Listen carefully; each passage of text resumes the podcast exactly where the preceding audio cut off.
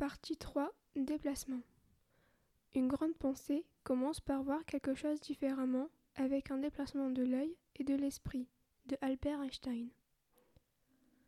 La photographie est la trace d'une vision, elle est la captation et le prélèvement de la structure visuelle d'une chose, d'un lieu, d'une sensation, mais aussi d'un vécu. Ces œuvres n'échappent pas à la règle.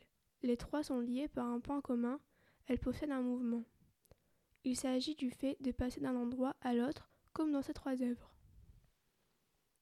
Dans l'abattoir de Marc Trivier, le mouvement est donné par le déplacement des crochets, suivant les rails dans une chaîne tournant en rond. Cette œuvre, sous-titrée Brume, est nommée ainsi du fait de l'atmosphère brumeuse qui était présente au moment de la photo, renforçant ainsi l'aspect métallique et mécanique du chemin des crochets offert au spectateur donnant ainsi cet effet de malaise produit par l'œuvre. La seconde photographie, intitulée Couleur de fête de John Bateau, nous présente un flou de mouvement causé par la rapidité du déplacement du manège de la Ducasse.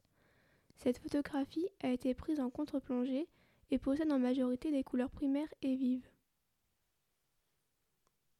La dernière œuvre est une broderie sur un support en bois intitulée Tropical Life de Stéphanie Lalleux.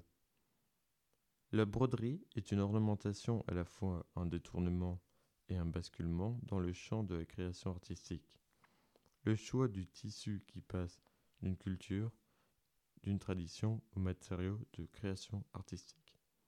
C'est un procédé de couture et d'assemblage des morceaux et des surfaces entre elles.